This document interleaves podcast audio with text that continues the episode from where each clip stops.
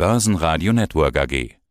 Und nun Strategien, Taktiken und Marktideen von einem Wikifolio-Trader. Hallo zusammen, mein Name ist Philipp Haas. Ich bin auch auf Wikifolio zu finden unter dem Namen Invest Research. Dazu gibt es auch einen gleichnamigen Blog und auch einen YouTube-Kanal wo ich auch offen darüber rede, wie man investieren kann, aber auch, sage ich mal, die Investmententscheidung im Wikifolio, glaube ich, auch relativ transparent nachvollziehen kann. Und genau darum geht's. Deswegen sitzen wir hier zusammen und wollen deine Entscheidungen, sind ja viele Entscheidungen, auch entsprechend kommentiert wissen von dir.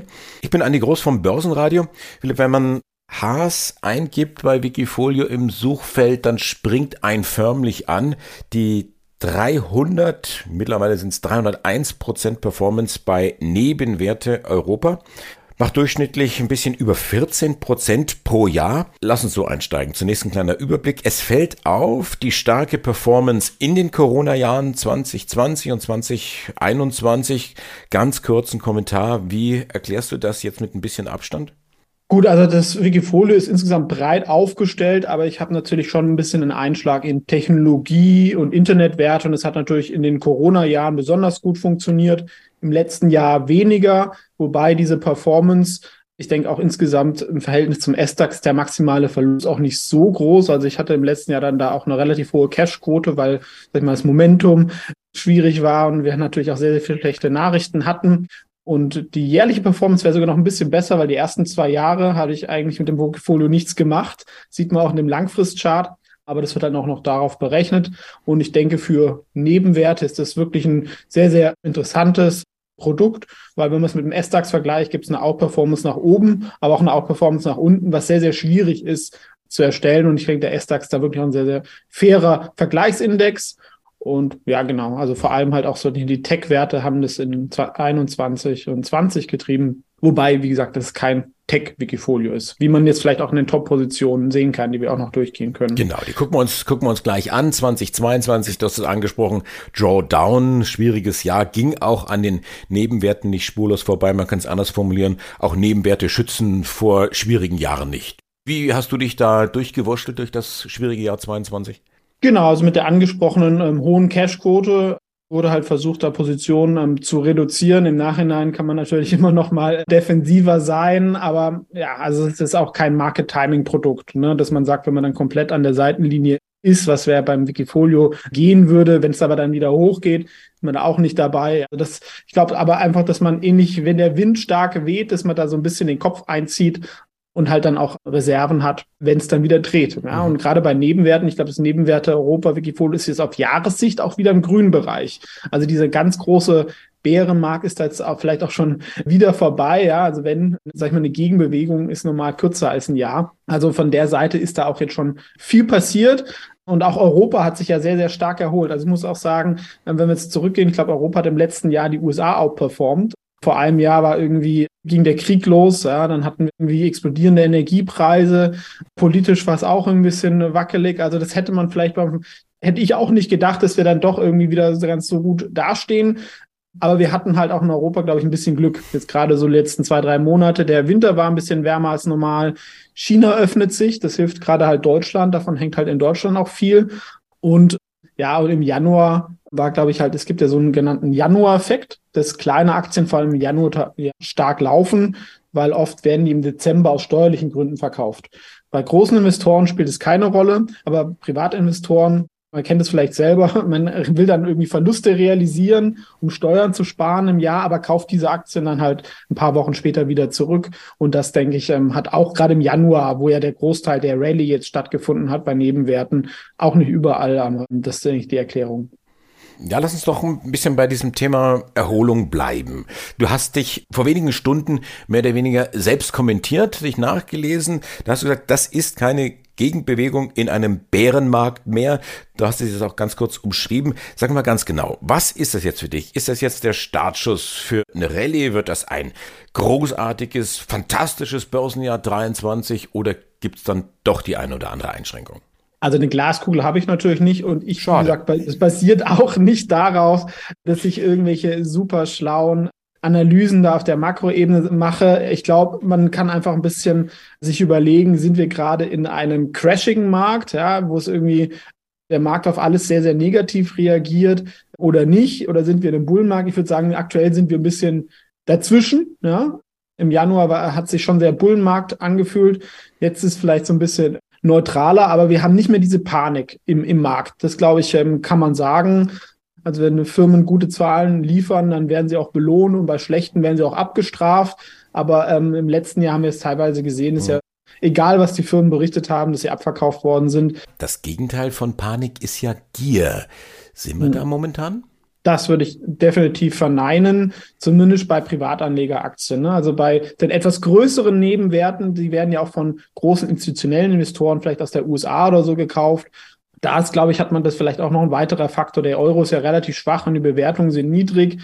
Und das für, glaube ich, für einige Allokatoren, die weltweit investieren, dann Europa jetzt wieder ein bisschen attraktiver geworden im Vergleich zu den USA. Da wir natürlich auch ein bisschen weniger so, so Tech-Sachen haben, sondern mehr Old Economy.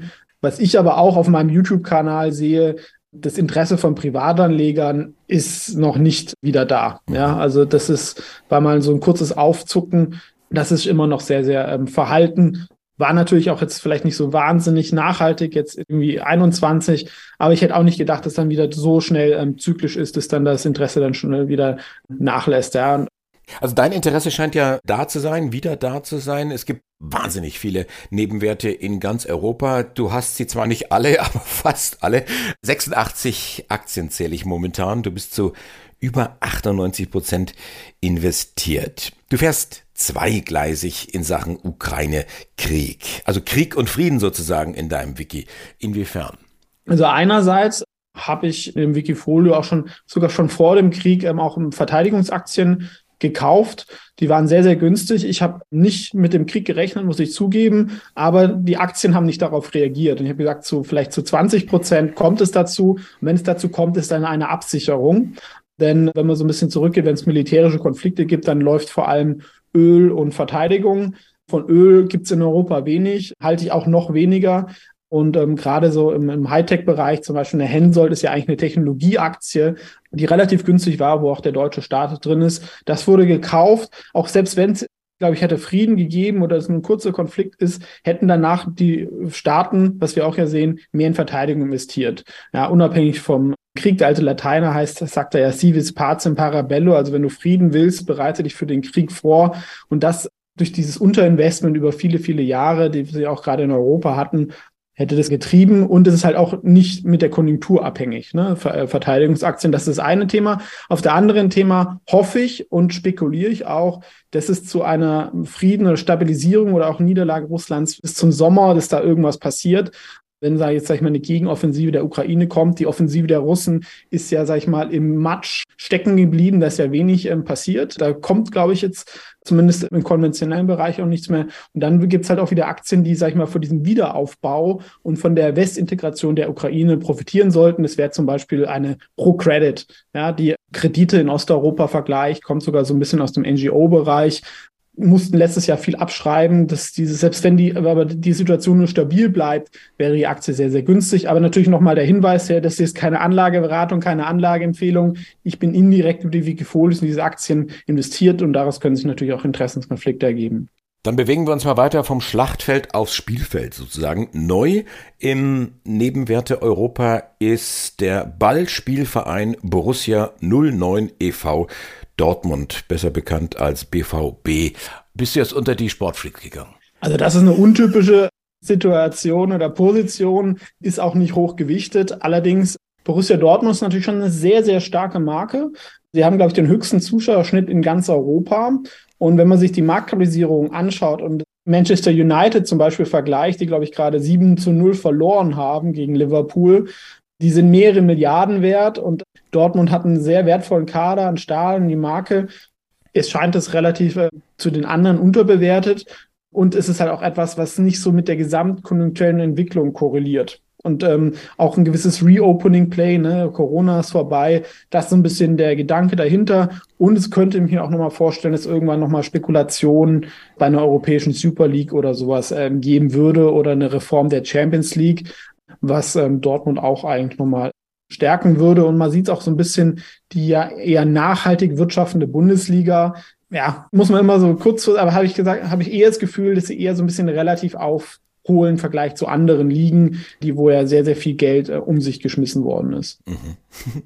Aber du bist jetzt kein Hardcore Borussia Dortmund Fan, weil ich mal gelernt habe, diese Borussia Dortmund Aktie, die ist etwas für Sportliebhaber, die sich mit diesem Verein investieren, weil gewinnen sie, geht die Aktie hoch, verlieren sie, geht die Aktie dann runter. Also doch sehr eng korrelierend mit dem sportlichen Erfolg oder eben Misserfolg. Genau, also ich bin kein Dortmund-Fan, ich bin Fan des deutschen Fußballs, wenn dann auch eher eher Bayern, aber äh, bin da jetzt auch nicht so der der der Hardcore Fan, aber ich in Bayern kann man nicht investieren, ja, die sind nicht an der Börse und wie angesprochen, wenn Dortmund verliert, also diese Ausschläge sind da nicht mehr so groß, aber es ist halt auch was, was jetzt nicht mit irgendwelchen Inflations-, Zins- oder Wirtschaftsentwicklungen zu tun hat, was halt auch, sag ich mal, Stabilität ins Portfolio bringt. Ne? Es gibt halt auch Positionen, die werden reingekauft, um die Returns ein bisschen zu glätten, das, und das wäre halt so etwas auch und, sag ich mal, mit einer kurzfristigen vielleicht Spekulation. Ne? Das Meisterschaftsrennen ist ja auch noch nicht durch. Wenn sie die, sie haben ja doch jetzt durchaus da, da irgendwie Chancen. Und die Bundesliga ist erstmal auch wieder spannender geworden, was ja auch gut für das Produkt ist. Mhm.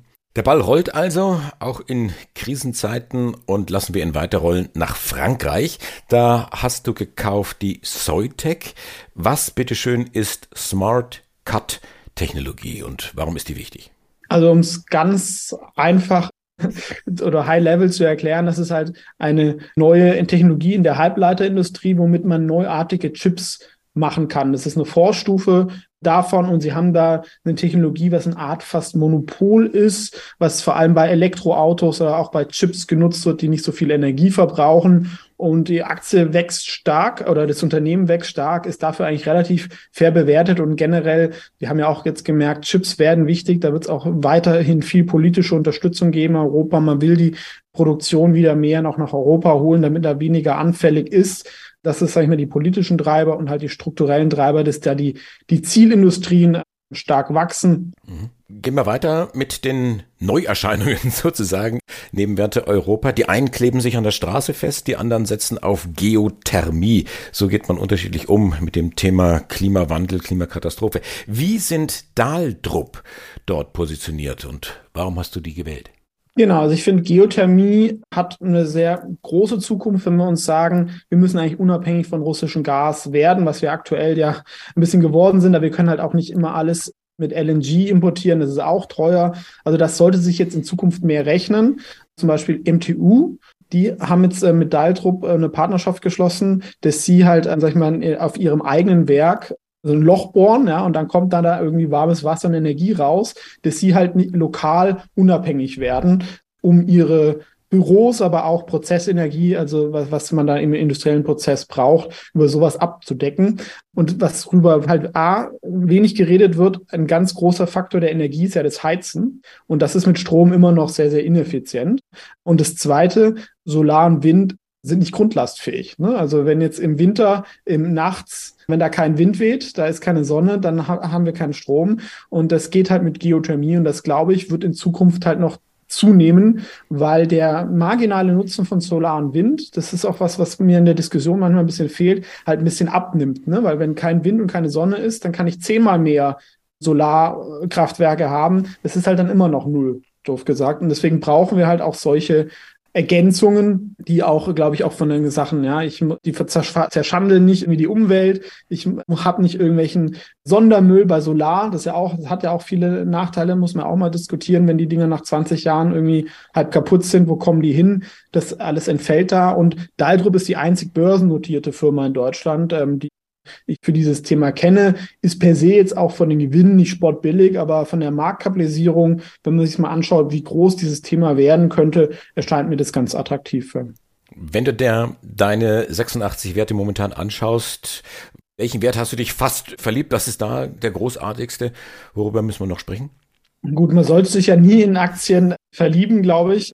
Wir haben ja, das Verteidigung Pro Credit haben wir angesprochen. Ich finde, also ein Dauerbrenner finde ich Sixt auch immer ganz gut. Äh, gerade die Vorzugsaktien, da hat man A, den Discount zu den Stammaktien. Ich habe ein sehr solides Stammgeschäft ja, mit der Autovermietung, wo ich Geld verdiene. Ich habe eine Dividende, aber ich habe auch eine Zukunftsfantasie, weil Six ja auch, sag ich mal, in diesen Uber-Markt reingeht, dass ich mit der App ein Auto mieten kann, einen Fahrer haben kann, alles aus einer App machen kann, finde ich auch ganz spannend.